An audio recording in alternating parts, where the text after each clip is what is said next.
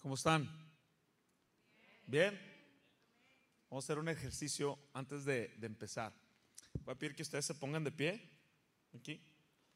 Algo que he aprendido de la palabra de Dios es que Jesús nunca, nomás los de acá, Jesús nunca enseñaba en hileras, siempre enseñaba en grupo. Si tú amas a Dios, te voy a pedir que te vengas aquí al frente. ¿Cuántos se mueven ahorita para esto? Vamos a darle un fuerte aplauso a los de este lado. Yo sabía que se iban a mover.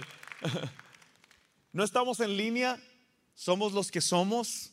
Esto, esto, esto me impacta realmente porque hemos dependido tanto de las redes sociales y de estar en línea. No sé si ya funciona la señal, pero me acaban de avisar que no estamos en línea. Y hemos a veces abrazado tanto lo que está en la tecnología, lo que está en YouTube, lo que está en las redes. Y siento realmente que la palabra de Dios sigue siendo activa, sigue siendo poderosa. Y me encanta porque la palabra de Dios me enseña que cuando estamos reunidos, Dios hace grandes cosas. ¿Cuántos dicen amén? So, hoy, no, hoy no le vamos a dar la bienvenida a los que nos visitan en línea, sino que somos un buen grupo. Dale un fuerte aplauso a Dios por su presencia en esta tarde. Gracias a Dios por la alabanza, por la adoración. Todo lo que hacemos se centra a través de lo que creemos. Todo lo que hacemos se centra a través de lo que creemos. Quítale al director técnico del equipo de soccer y el equipo va a tambalear. Quítale al combustible de gas, la línea del gas de tu vehículo y no va a funcionar. Quítale a Cristo de la iglesia y no va a funcionar. Quítale eh, la luz a un electrodoméstico, quítale el poder, la línea que se conecta y no va a funcionar. Las conexiones, lo que creemos, lo que estamos anclados es importante, es vital estar conectados a Jesús como iglesia. ¿Cuántos dicen amén? Hoy quiero compartir contigo el inicio de esta nueva serie, No dejes de creer. No sé, pero alguien necesita escuchar eso. No dejes de creer. Te voy a pedir por esta ocasión, por esta noche, que dejes a un lado tus preocupaciones, que dejes a un lado tu enfermedad, que dejes a un lado eh, aquello que te causa ansiedad, que dejes a un lado aquellos problemas, que dejes a un lado aquellas voces que has escuchado, porque Dios quiere que estés conectado a Él. De hecho, las decisiones que tomamos a diario, las decisiones que tomo todos los días en mi vida están basados a base de dos cosas. Las decisiones que tú tomas está basado en lo que crees, en la fe o en temor.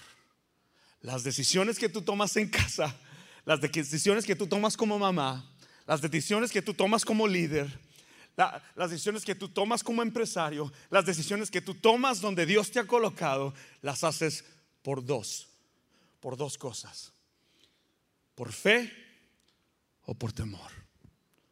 La fe lo es todo. La fe lo es todo. Pero lo que hace la diferencia, y te hago esta pregunta, ¿en qué está cimentada tu fe? ¿En qué está cimentada tu fe? ¿En qué está cimentada tu fe? Vamos a estar yendo en este recorrido sobre Colosenses, el libro de Colosenses, las próximas cuatro semanas. Yo te voy a invitar que hagas todo lo necesario, que hagas todo lo posible para estar aquí con nosotros. En nuestra iglesia abrazamos un método que se llama LOCO.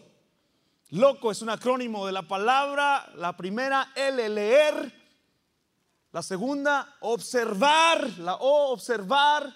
La C es cómo lo aplicamos a nuestras vidas. Y el cuarta letra es O, es orar. Y estoy contento de poder compartir contigo. El Señor ha hablado a mi vida a través de esta, de esta escritura. Yo sé que Dios va a hablar a tu vida.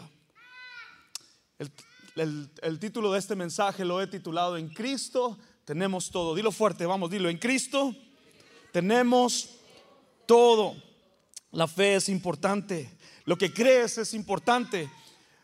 La palabra de Dios nos enseña en Lucas 18, el versículo 8. El Señor Jesús hablando estas palabras les dijo, Él pronto les hará justicia, pero cuando el Hijo del Hombre regrese, ¿a cuántas personas con fe encontrará en la tierra? Jesús viene pronto. Es nuestra creencia, es, es nuestra esperanza que Él ha de venir. Él viene pronto por su iglesia. Él ama a su iglesia y está buscando fe en medio de nosotros. Hay alguien aquí que cree en Jesús. Dios te está esperando a ti si no crees. ¿En qué está basada tu fe? Para dar un poquito más de contexto en cuanto a la historia que les vamos a leer y lo que le compartía Axel, es importante cuando yo leía esta escritura, a mí me gusta me gusta ver qué es lo que está diciendo aquí el apóstol Pablo. Este hombre ha escrito esta carta en, Colosenses desde una cárcel.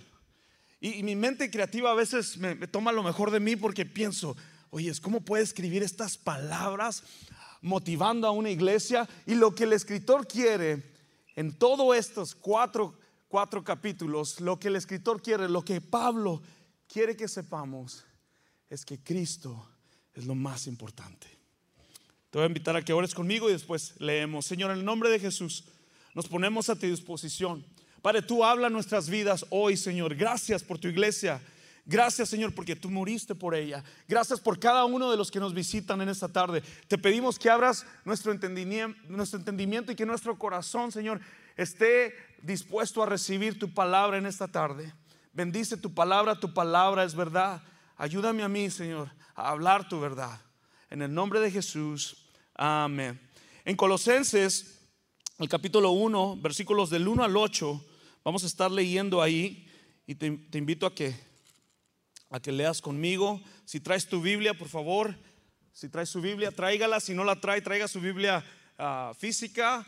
Las próximas cuatro semanas, no, no dependa de su teléfono, vamos a leer, observar, ver cómo podemos aplicar y también orar juntos. Así es que lo invito. Dice ahí, empezando del versículo 1, dice, yo Pablo, elegido por la voluntad de Dios para ser apóstol de Cristo Jesús, y nuestro hermano Timoteo, les escribo esta carta a los fieles hermanos en Cristo que conforman el pueblo santo de Dios en la ciudad de Colosas. Está escribiendo este hombre desde una cárcel. Dice, que Dios nuestro Padre les dé gracia y paz Siempre oramos por ustedes y le damos gracias a Dios, el Padre nuestro, el Padre de nuestro Señor Jesucristo, porque hemos oído de su fe en Cristo Jesús y del amor que tienen para todo el pueblo de Dios. Ambas cosas provienen de la firme esperanza, dice, lo que ustedes, el amor que tienen hacia el pueblo, les está hablando a los cristianos, dice, eso proviene de la firme esperanza puesta en lo que Dios les ha reservado en el cielo. Ustedes han tenido esa esperanza desde la primera vez que escucharon la verdad de la buena noticia. En paréntesis, la buena noticia, si es tu primera vez que estás en una iglesia como esta, es tu primera vez alguien te invitó, la buena noticia significa el Evangelio, las buenas nuevas de salvación. La buena noticia es Cristo, su vida, su muerte, su resurrección. Es importante que, esto que sentimos, esto es lo que el apóstol está hablando y entendiendo, es porque ellos recibieron esta buena noticia que es Jesús. Esa misma buena noticia dice que llegó a ustedes, ahora corre por todo el mundo. Da fruto en todas partes mediante el cambio de la vida que produce. Cuando una persona viene a Cristo, Dios produce un cambio en él y empieza a dar fruto. Alguien me preguntó, ¿cómo sabes que una persona ha cambiado o que es una nueva criatura? Aquí el apóstol Pablo está contestando diciendo, cuando tú amas a Cristo, Él te cambia y te transforma y empiezas a dar fruto. Uno como ser humano no da fruto por sí mismo. Hay personas que son buena gente, hay personas que hacen buenas dádivas, hay personas con comportamiento que se comportan muy bien, pero el que da fruto es Jesucristo. Aquel que lo haya recibido en su corazón, ese es el que da fruto. Dice, esa misma buena noticia que llegó a ustedes ahora corre por todo el mundo y da fruto en toda la ciudad de San Antonio mediante el cambio de vida que produce, así como les cambió la vida a ustedes desde el día que oyeron y entendieron por primera vez la verdad de la maravillosa gracia de Dios. El versículo 7, ustedes se enteraron de la buena noticia por medio de Epafras. Epafras es la persona que estaba a cargo de esta iglesia. Él le llevó el reporte al apóstol Pablo de cómo estaba esta iglesia. Pablo no plantó esta iglesia. Pablo no la plantó. Pablo estaba confiando en su fe en Cristo Jesús, que el trabajo que él había hecho a través de su convertimiento al cristianismo, Jesús se encargaría de su obra. Esto es, una, esto esto es algo poderoso porque a veces, muchas de las veces nosotros creemos que Dios va a hacer cosas a través de nosotros, a través de nuestra fuerza, nuestro ah, esfuerzo humano, pero aquí Pablo está exhortándolos en fe, confiando en Jesucristo, que Dios está haciendo algo nuevo ahí en esa iglesia. Dice, nuestro amado colaborador, Él es un fiel servidor de Cristo y nos ayuda en nombre de ustedes. Cuando leía esta escritura, estaba impactado porque el Evangelio sigue siendo eh, el poder que habita en nosotros como creyentes para alcanzar a otros. En otras palabras, lo que Cristo ha hecho en ti, quiere hacer a través de ti. Lo que Cristo hizo en el apóstol Pablo empieza a hacer efecto, empieza a hacer eco. Nosotros somos el resultado de alguien que se atrevió a compartir la buena noticia. ¿Cuántos dicen amén? Desde tu abuela, desde tu pastor, aquellos, aquellos que han crecido eh, eh, en todo el Evangelio, en toda su, su caminar con Cristo, dices tú, yo tengo 10, 15, 20, tú eres el eco de el fruto de que alguien se atrevió a predicar las buenas nuevas de salvación. Y dice el versículo 8, dice, nos contó del amor por los demás que el Espíritu Santo les ha dado. Le está hablando a una audiencia de creyentes. Le está hablando el apóstol Pablo a una iglesia en Colosa. Lo interesante es que esta carta está escrita para tres audiencias. Lo que estaba pasando aquí en estos creyentes, había tres clases de personas que Pablo se estaba dirigiendo esta carta los judíos cristianos, aquellos judíos que se habían convertido a Cristo, que creían que Jesús era eh, el, Salvador, pero que todavía abrazaban la ley, el esfuerzo humano, el legalismo.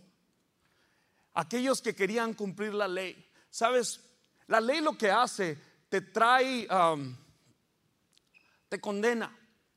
La ley lo que te hace, te hace sentir mal. Nunca corres por el 1604 y te para un policía y te dice, Juan Pablo, quiero felicitarte porque vas a 75 millas por hora. No, la ley está para, para corregirte. La ley está para decirte la has violado, para um, guilt, para, para culparte. La ley está para culparte había cristianos en esa iglesia que eran así. La otra clase de audiencia eran los griegos. Eran aquellos que habían abrazado la filosofía humana, que ajustaban la realidad de acuerdo a su necesidad. Eso está a la par del día. Hoy en día cualquiera puede um, hacer un Facebook Live y decir lo que cree, o decir una herejía o decir un pensamiento equivocado que no va con la palabra de Dios. La tercera audiencia, la cual Pablo dirigía su carta, era porque también había otros que estaban metidos en el budaísmo, otros que, ah, otros que se convirtieron a Cristo, pero realmente eh, decían, hay que trabajar la, la salvación, hay que trabajarla. Hay que, hay que hacer esto para ser salvos. Yo quiero decirte en esta tarde, que la salvación es por gracia y es por fe en Cristo Jesús. No es porque tan bueno te comportes. Escucha, la salvación no la trabajamos. Todo lo que hacemos es a través de la salvación es porque hemos sido lavados, es porque hemos sido salvos, es porque Jesús nos ha rescatado, es porque nos ha hecho nuevas criaturas, es porque el amor de Jesús se ha depositado en nosotros y no nomás nos ha dado ese depósito de amor, sino nos ha dado su Santo Espíritu para llevar a cabo su obra aquí. Esto es bien importante en lo que creemos. Es decir, que la fe debe estar arraigada en Cristo, porque en Cristo lo tengo todo. En Cristo lo tengo todo. Había herejías ahí en Colosas. Debe obtenerse el conocimiento, el secreto para ser salvo y perfeccionarse en esto. Debe saber la homilética, la horminéctica, la doctrina, la sana doctrina. No, eso no es de Dios. Míranme a mí. ¿Cuántos conocen a esos en la iglesia? Tanto juicio, tanto legalismo, tantas reglas sin relación que equivale a rebelión. Yo recuerdo, estaba recordando, me acuerdo en mi juventud que tenía una libreta llena de discos, llena de discos de música pagana. Eso no es de Dios, rómpelo Juan Pablo, quiebralo, quítalo. Recuerdo que de joven yo quería tocar el instrumento de batería y me gustaba la alabanza. Hubo una ocasión que tocamos en un evento, en un evento de la iglesia y alguien fue y desconectó el amplificador. Eso no es de Dios. La batería es del diablo siempre hemos llevado a cabo, discúlpenme mucho, no quiero generalizar la iglesia, pero somos expertos en hacer religión. Y lo que Dios busca es relación, intimidad con Él. De parte de Gateway Fellowship Español, espero que nunca te sientas de esa forma aquí. Pero que cuando entres, que su presencia te haga sentir que eres hijo que la palabra cuando es predicada te lleve a un nivel que no has llegado y que transforme tu corazón, tu mente, una renovación, metanoia, un pensamiento diferente al que ya tienes. ¿Qué voces estás escuchando que realmente distorsionan tu fe? La clásica de esta semana, el gas sigue aumentando, ¿verdad? Se nos olvida que tenemos a Jesús, nuestra provisión del cielo, que no deja que ni las aves planten ni trabajen, pero Él es fiel para alimentarlas. Se te olvida que hizo un milagro con peces y panes para alimentar a cinco mil personas. Ten cuidado donde pones tu fe y en lo que crees. Ya el Señor está hablando. El Señor quiere que confiemos con todo nuestro corazón, que creamos en sus propósitos. Deja de estar diciendo, orando de esta forma, te pido Señor, te pido Señor, te pido Señor, te pido Señor, te rigo que, que, sanes mi, mi, condición física, mi, enfermedad Señor, te pido que mi hijo te conozca, te pido que mi matrimonio sea restaurado, te pido Señor que me des esta oportunidad de comprar esta casa, este automóvil, te pido que, que Señor, que ya tenía un, un carro V8, pero ahora quiero uno de cuatro cilindros porque el gas está ese, te pido Señor, te pido, ¿por qué mejor no empiezas a orar y decir Señor, está en tu voluntad Señor? yo lo quiero. Señor, que sea tu voluntad, yo lo recibo. Nos damos cuenta que nuestra fe es el motor de quien realmente somos. Cada uno de ustedes ha sido depositada la fe. Cada uno tiene la medida de fe. Cada decisión que tú haces es a base de fe. ¿Qué es la fe? Hebreos 11.1 nos dice, es pues la fe, la certeza de lo que se espera, la convicción de lo que no se ve. Eso para el mundo es locura, pero eso para Dios es vida. Bienaventurados los que no vieron y creyeron. ¿Cuántos ciegos hay aquí? Yo no veo como con ojos como los demás ven. Yo veo a Cristo yo veo a Jesús sanando mi matrimonio. Yo veo a Jesús al control de la enfermedad. Yo veo a Jesús restaurando mi vida. Yo veo a Jesús dándome propósito. Yo veo a Jesús levantándome cuando me siento cabizbajo. Yo veo a Jesús en mis hijos. Yo veo a Jesús. Eh, eh, yo veo a Jesús. Ah, obrando en mi vida, en mi matrimonio, en mis finanzas, en mi trabajo. Yo veo a Jesús, Señor, está en tu voluntad esto, Señor. Yo lo quiero. Eso es fe. Eso es tener nuestra fe en Cristo Jesús. Dios creó el cielo y la tierra para su gloria. Cristo es Dios en cuerpo humano. Él es eterno, Él es la cabeza de la iglesia y Él es primero en todo. Jesús es supremo. El misterioso plan de Dios, escucha, yo no soy especial, no soy profesional, Dios no está buscando profesionales, Él está buscando hijos. Dios puede escucharte a ti así como me escucha a mí. Dios quiere una relación contigo. Él quiere que tú camines con Él. Él dice, yo soy la vid verdadera. Ustedes son los pámpanos. Yo soy el alfa, el omega, el principio, el fin, el que ha de venir. Yo soy el pan que descendió del cielo. No solo de pan vivirá el hombre, sino de toda palabra que sale de su boca. Lo que sale, lo que crees, lo que eres, está aquí. Alguien me dijo, no tengo fe. ¿Cuándo fue la última vez que abriste tu Biblia? Porque hoy en día podemos escuchar a cualquier persona y lo podemos hacer nuestro pastor. Por cualquier cosa que haya dicho, por cualquier dicho que haya dicho. Pero Jesús es el buen pastor. ¿Cuántos dicen amén? Él es el pan que descendió del cielo. Él es el buen pastor. Él es el que te cuida, te protege, te lleva por cada paso. A Dios no, a Dios no le espanta la economía. A Dios no, no le toma por desapercibido las guerras. Muchos de nosotros queremos abrazar y queremos tener paz. No queremos sufrir, porque yo si les diera una lista, un cuaderno, apunte aquí, necesito 20, 20 personas que quieran sufrir, ninguno de ustedes se apuntaría. En el mundo tendréis aflicción, pero confiar, dice el Señor, confía en Él. ¿En quién confías? Hazte esa pregunta. Eso es lo que yo me hacía esta semana. ¿En quién está tu fe, JP? ¿En quién? Interesante que en este capítulo la palabra Jesús se menciona más de seis veces en solo tan, tan solo estos ocho versículos.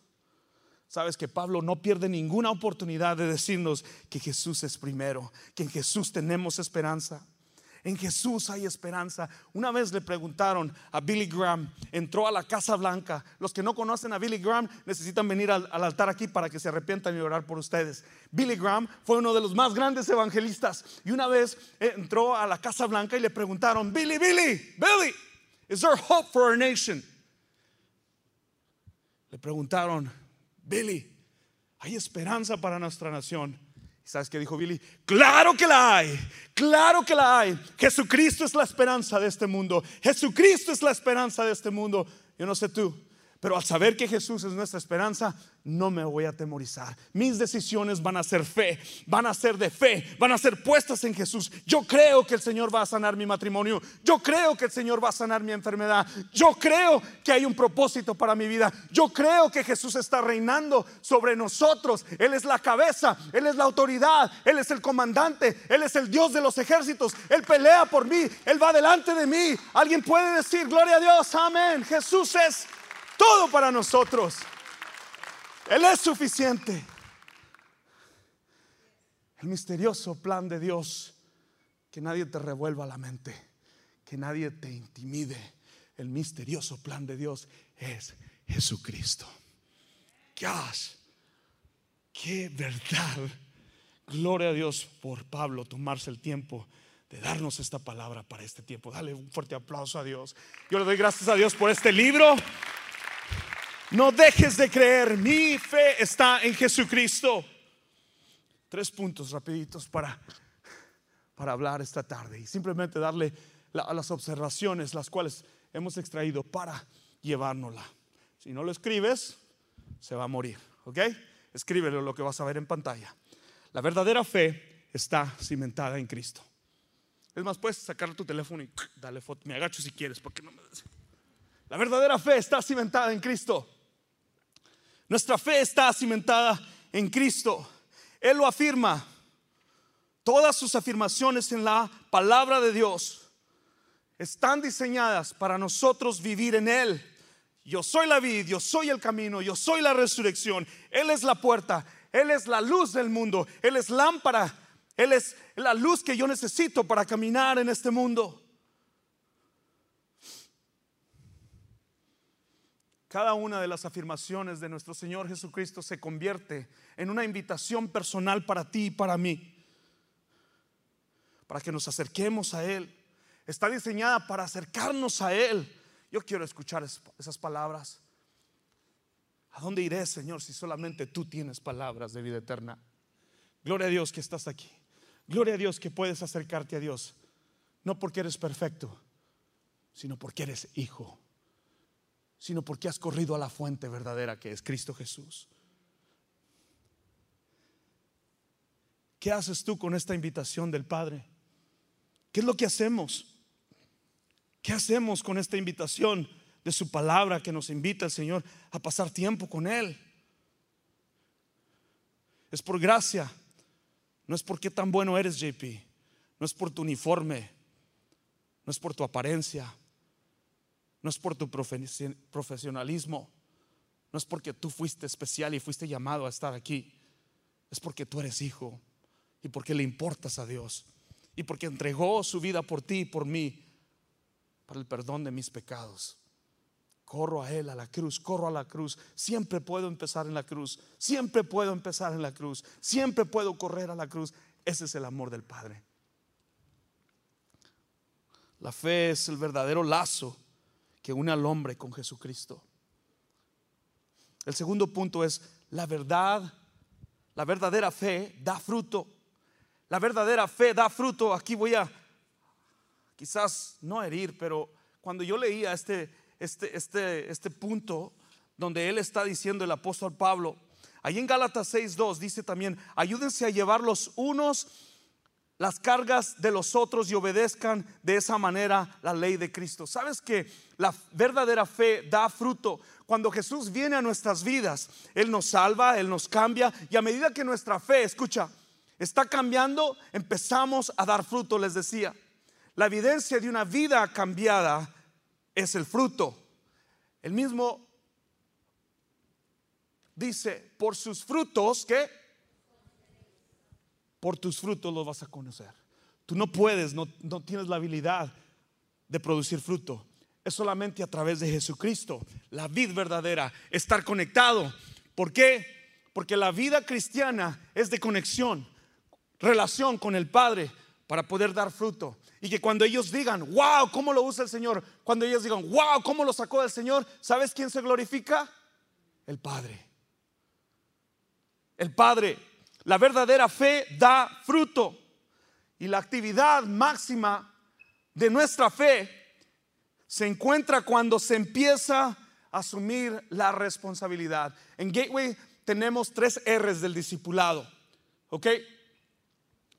es nuestra relación con Dios. R, la primera, relación con Dios. Segunda, relación con los demás. Y la tercera es responsabilidad. Llevando sus cargas unos a otros. ¿En qué contexto lo puedo decir eso? Amo nuestros grupos pequeños. Amo conversar con una persona que tú le brindas tu atención para servirlo y te deposita lo que está pasando y tú mismo eres sano, te ayudas a ti mismo. Porque hay el Espíritu en nosotros que te hace saber cómo es que yo puedo ayudarlo cuando yo mismo estoy pasando. ¿Sabes por qué? Porque Dios nos hizo para estar enlazados. Nos hizo un cuerpo. Nos hizo una iglesia. El cuerpo de Cristo. Su función diferente todos los que están sirviendo aquí están conectados a Cristo, ayudando a otros para que se entreguen a Cristo, para que tomen esa decisión que nosotros tomamos hace 5, 10, 15 años, el año pasado, el mes pasado. Ese es el motivo y el propósito de la predicación, transformación. No solamente vengo a darles información, esto transforma. Ese es el objetivo de la prédica. Cuando Jesús habla tu vida, Él puede transformar. La fe se manifiesta en tu vida a través de tu conducta, lo que piensas, lo que posteas. Eso es realmente quien tú eres, lo que te consume, te controla y lo expresas. De la abundancia del corazón habla la boca. Lo que hay en tu sentir adentro eso es lo que realmente crees. Yo te invito en esta tarde a que creas en Jesús. Yo te invito en esta tarde a que Jesús sea tu expresión máxima de tu fe. Que fuiste salvo, que fuiste rescatado. Sabes, al preparar este mensaje, tuve que recordar de dónde me sacó Dios para hacerle sentido. Porque a veces yo puedo subir aquí y darles el 1, 2, 3 puntos o darles algo que dejarlos en wow. Dios no está buscando que yo los deje en wow. Dios está buscando que yo sea fiel a su palabra, que predique la palabra. Hoy en día, oh, wow. Yo a veces lo digo, oh, wow, wow. Y chécate el post que puso, wow. ¿A quién estamos escuchando? La verdadera fe da fruto. La verdadera fe no solamente va a la mía, pero da la mía extra por su amigo, por su hermano. La verdadera fe tiene una compasión por los huérfanos, por las viudas, por el necesitado. La verdadera fe también declara nuestro amor por Jesús, nuestra entrega por Él. Hoy en día lo que el mundo necesita es cristianos que lo amen con todo el corazón. Porque es posible que la maldad reine y gane cuando dice su palabra que el poder del que, que el evangelio es poder de Dios. La gente lo ve a ti, tus amigos ven que sirves a tu iglesia, que estás llevando fruto. Tus hijos ven que tienes ese amor, esa pasión, ese ardor. Sabes, no solamente es hacer las cosas religiosas, es tener una relación íntima con Dios.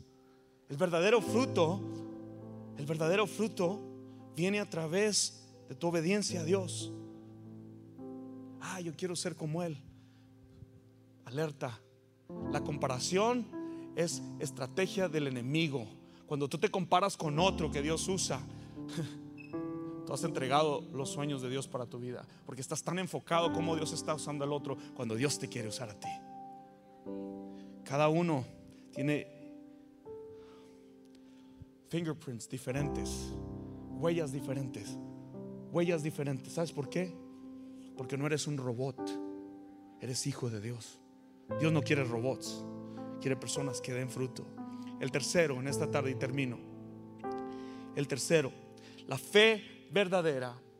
La fe verdadera encuentra una familia. La fe verdadera encuentra una familia. Y los primeros cristianos tenían estas cosas en común. Compartían el pan, compartían todo lo que tenían, enseñaban las enseñanzas de los apóstoles, iban de casa en casa. ¿Sabes por qué no nos cansamos de decirte que te unas a un grupo pequeño?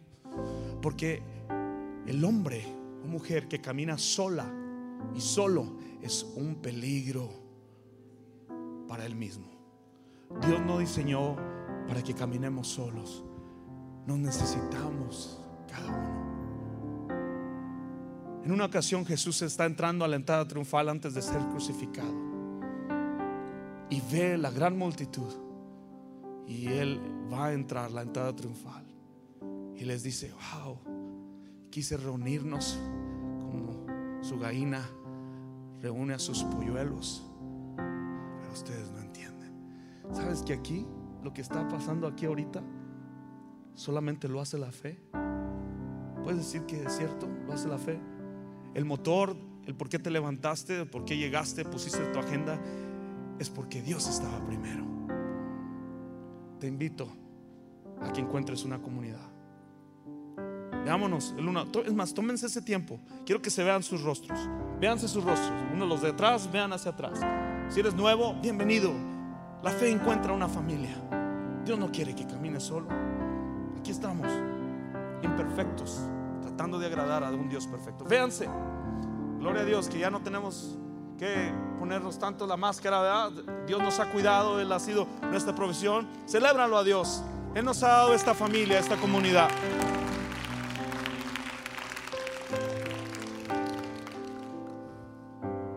Él dice a los santos y hermanos fieles, aquellos de espíritu, se está hablando a la iglesia.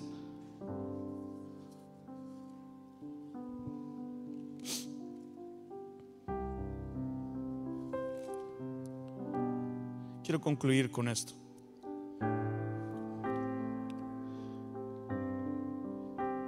Si el Señor viniera hoy, esta tarde, esta noche, ¿qué clase de fe encontraría en nosotros? Si la pandemia hubiese cerrado esta iglesia, ¿nuestra comunidad lo hubiese sentido? Honestamente, hubiésemos brincado a la otra iglesia que sí. Eso me lo tuve que hacer yo y me trajo a lágrimas. Yo no estoy aquí porque este es mi trabajo. Estoy aquí porque es mi llamado. Y tú no estás aquí para ver cómo Dios usa mi llamado. Yo estoy aquí para motivarte en el Señor, que Dios tiene algo especial para ti y Él quiere usarte desde tu casa, desde tu familia. Él tiene propósitos para tu vida. ¿En quién has creído? Si el Señor viniera en esta tarde, ¿qué encontraría? ¿Encontraría creyentes cimentados en Cristo?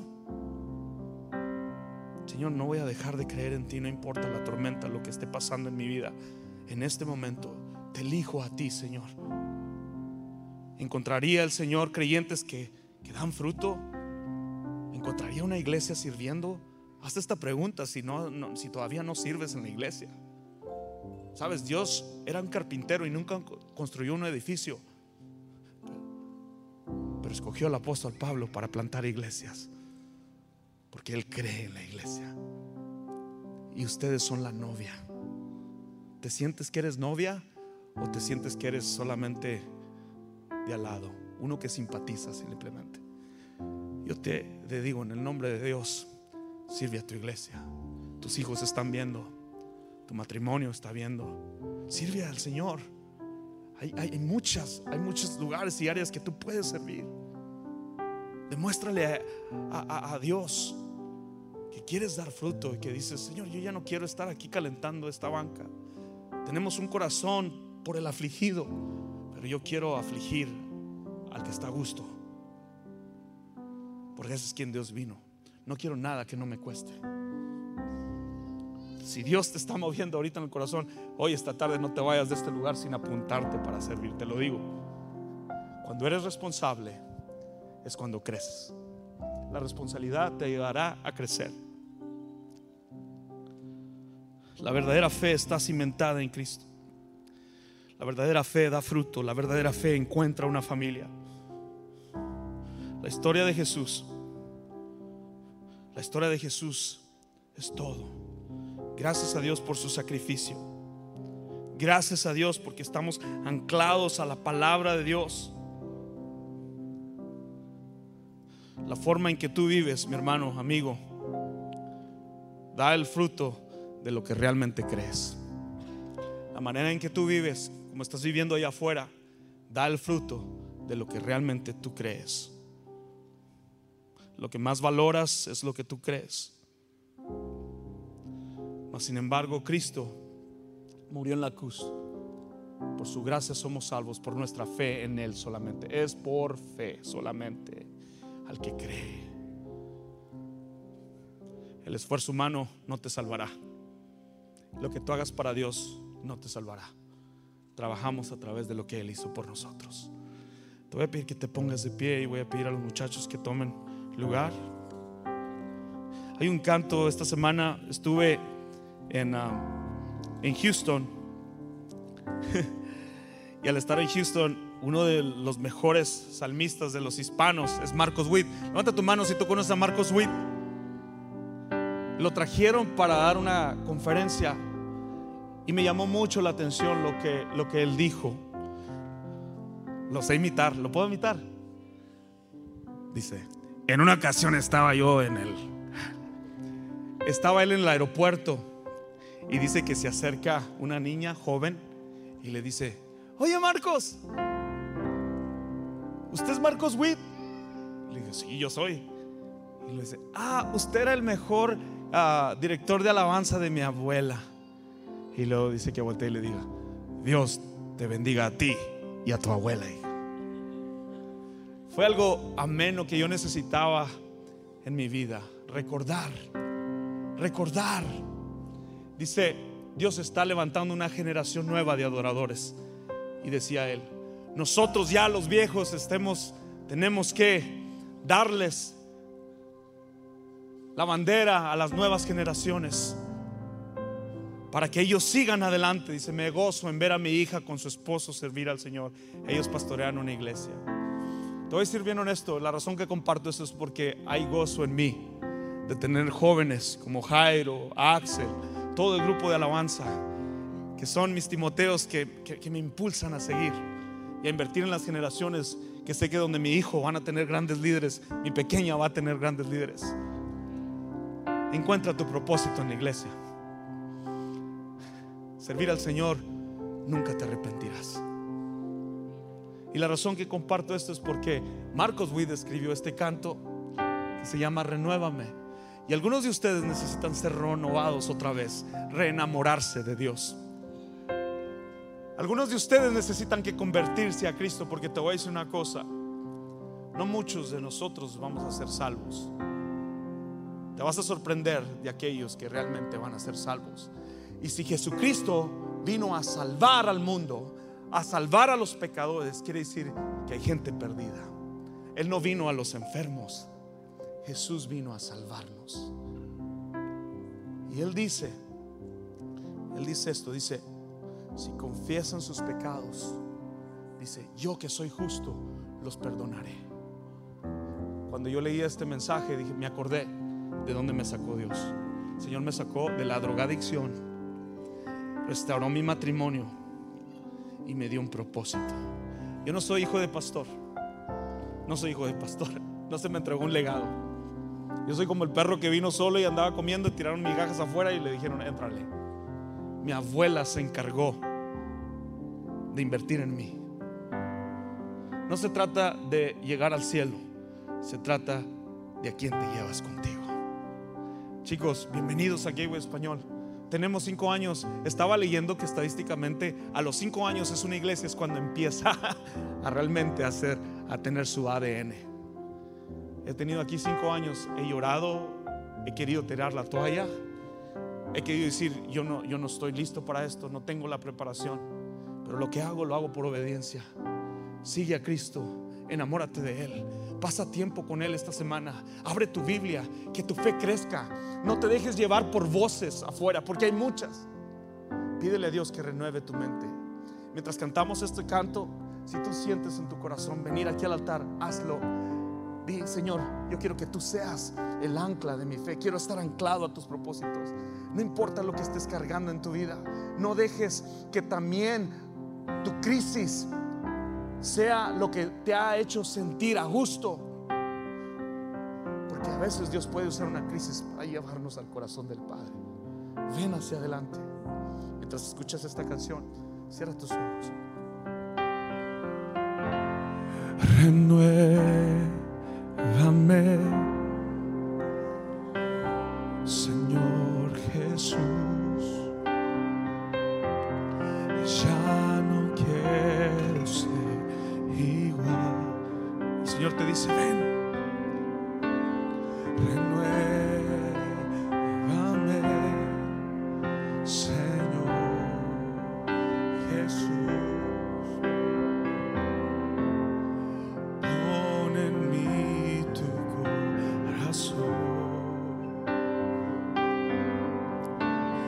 Porque todo lo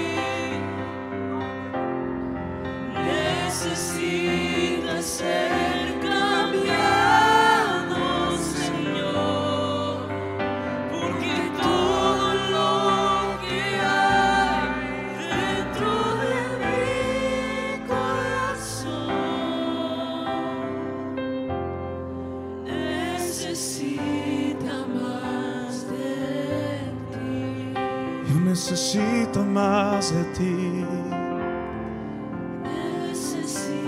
Vamos, levanta tu mano si sientes que necesitas más del Padre. Vamos, levanta tu mano, dile, yo necesito más. Díselo, tú solo, díselo.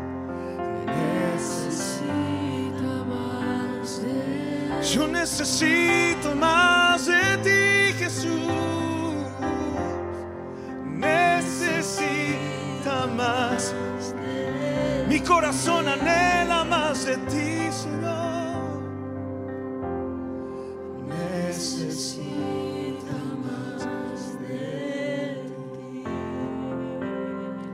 corazón necesita más de ti.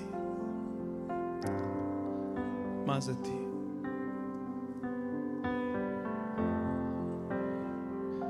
Dice la palabra de Dios por lo demás. Hermanos, todo lo honesto, todo lo justo, lo que es de alabanza, si hay virtud alguna, si hay verdad, en esto pensar. Señor, que tu palabra esté con nosotros siempre. Esté con nosotros siempre. Padre, gracias por tu palabra que nunca regresa vacía. Quiero tomar este tiempo para invitar a alguien. Y esta es una invitación especial. Esta es la mejor invitación. Esto es lo que se trata de estar aquí en la tierra mientras esperamos a Jesús. Esto se trata de provocar una fiesta en el cielo. La palabra de Dios dice que hay fiesta en el cielo cuando un pecador se arrepiente. Alguien me dijo, eh, tú eras mundano, hacías fiestas, hacías pachangas. Ahora me encanta hacer fiestas en el cielo. Y no hay recompensa que nos diga a nosotros lo que hacemos que ver a un alma recibir a Jesús. Si esta es tu primera vez que nos visitas en esta tarde y no tienes una relación con Jesús, hoy, si Dios ha hablado a tu corazón y de ahí donde estás, de una manera muy respetuosa, queremos celebrar contigo. Si hoy recibiste a Jesús, levanta tu mano, levanta tu mano. Hay aquí una persona que había ahí una persona, alguien que recibió a Jesús. ¿No? Un fuerte aplauso a alguien que recibió a Jesús. No sé si está ya funcionando en línea, pero ya está funcionando. Si tú recibiste a Jesús hoy en esta tarde, haz esta oración. Señor, te recibo como mi único y suficiente Salvador. Creo en tu palabra y en el poder del Evangelio. Yo creo que resucitaste de los muertos, Señor.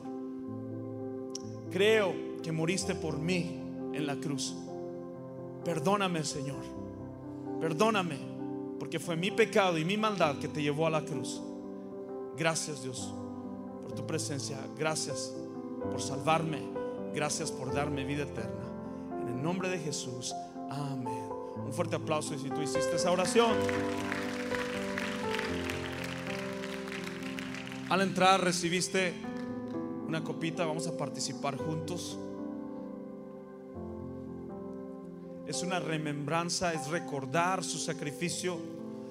No lo hacemos como algo monótono, algo algo rutinario, lo hacemos pensando en la persona que es Jesucristo. Te voy a invitar a que tomes tus elementos y rompas la primer parte de arriba. En la primer parte de arriba tú encontrarás este pan. Simbólicamente representa el cuerpo del Señor mutilado por nuestro pecado. Puedes tomar, puedes comer. El jugo representa la sangre de Cristo. La sangre de Cristo, el objetivo, lo más principal de la sangre de Cristo es limpiar nuestros pecados. Sin el derramamiento de sangre de nuestro Señor Jesucristo, no hay limpieza de nuestros pecados. Llevó un sacrificio. El Padre entregó a su Hijo y derramó esa sangre para el perdón de nuestros pecados. Puedes tomar simbólicamente el jugo que representa la sangre de Cristo.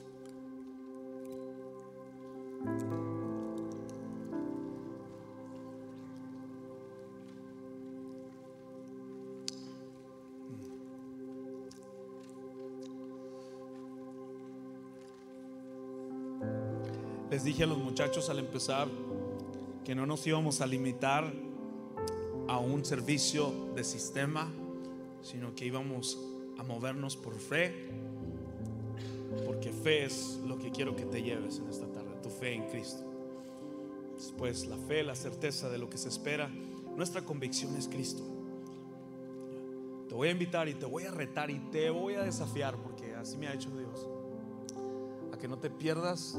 Este es el inicio de la primera semana de esta serie de Colosenses. Haz planes para estar con nosotros porque Dios va a seguir hablándonos como lo ha hecho hoy. Te lo puedes perder. Invita a un amigo. Invita a un amigo, invita a una persona que necesita un, mensaje de fe, porque Cristo es nuestra esperanza. Otra de las maneras en las cuales tú y yo podemos adorar a Dios es con nuestros diezmos y ofrendas. Quiero celebrarles la fidelidad de cada uno por ser generosos, por dar más allá del diezmo, por dar a Oaxaca, por dar y creerle a Dios con sus finanzas. Pero también queremos darle oportunidad de aquellos que nunca han diezmado o que nunca han ofrendado. Nosotros creemos fielmente que Jesús es nuestra provisión, Dios es nuestra provisión. Creemos en lo que Dios está haciendo aquí, tanto en el Medio Oriente y en todas las iglesias futuras, en todos los campuses. Nosotros somos el fruto de alguien que creyó y plantó una semilla para que esta iglesia existiera y lo vamos a seguir haciendo. Vamos a seguir plantando iglesias. Gracias a ti por abrazar la misión y la visión de esta iglesia. Puedes al final depositar tu ofrenda y tu diezmo en las canastas de afuera. Ahí están los sugieres a la salida. Es el momento para preparar a- al Señor lo, lo mejor, porque le damos lo mejor, no le damos las obras. Señor, en el nombre de Jesús, Señor, te pido que bendigas la ofrenda y bendigas tu diezmo. Padre, yo quiero ver esta iglesia crecer. Tú sabes que necesitamos obreros, necesitamos, Señor, tú sabes lo que esta iglesia necesita para seguir siendo un impacto, Señor. Te pido bendigas al que va a dar, igualmente al que no, tú sabes las causas. Gracias Dios por tu provisión a esta iglesia. Gracias a aquellos que dan a esta casa, que dan a su casa. En el nombre de Jesús. Amén. Podemos darle un fuerte aplauso a Dios. Yo quiero que nos vayamos con hijos de luz, porque ese es mi, es mi canto preferido. Vámonos de este lugar entusiasmados, renovados. ¿Cuántos fueron renovados en esta tarde? Dale un fuerte aplauso a Dios. Si, Dios ha hablado a tu vida como lo hizo conmigo, dale ese fuerte aplauso a Dios. Mientras los muchachos nos despiden con este canto, Dios te bendiga. Adora al Señor desde tu casa. Recuerda la tarjetita de loco y te voy a retar a que leas Colosenses 1 y 2 esta semana. Léelos. Son cartas muy, muy cortas. Haz el, el desafío de, de leer la Biblia en tu casa y traerte la Biblia física para continuar con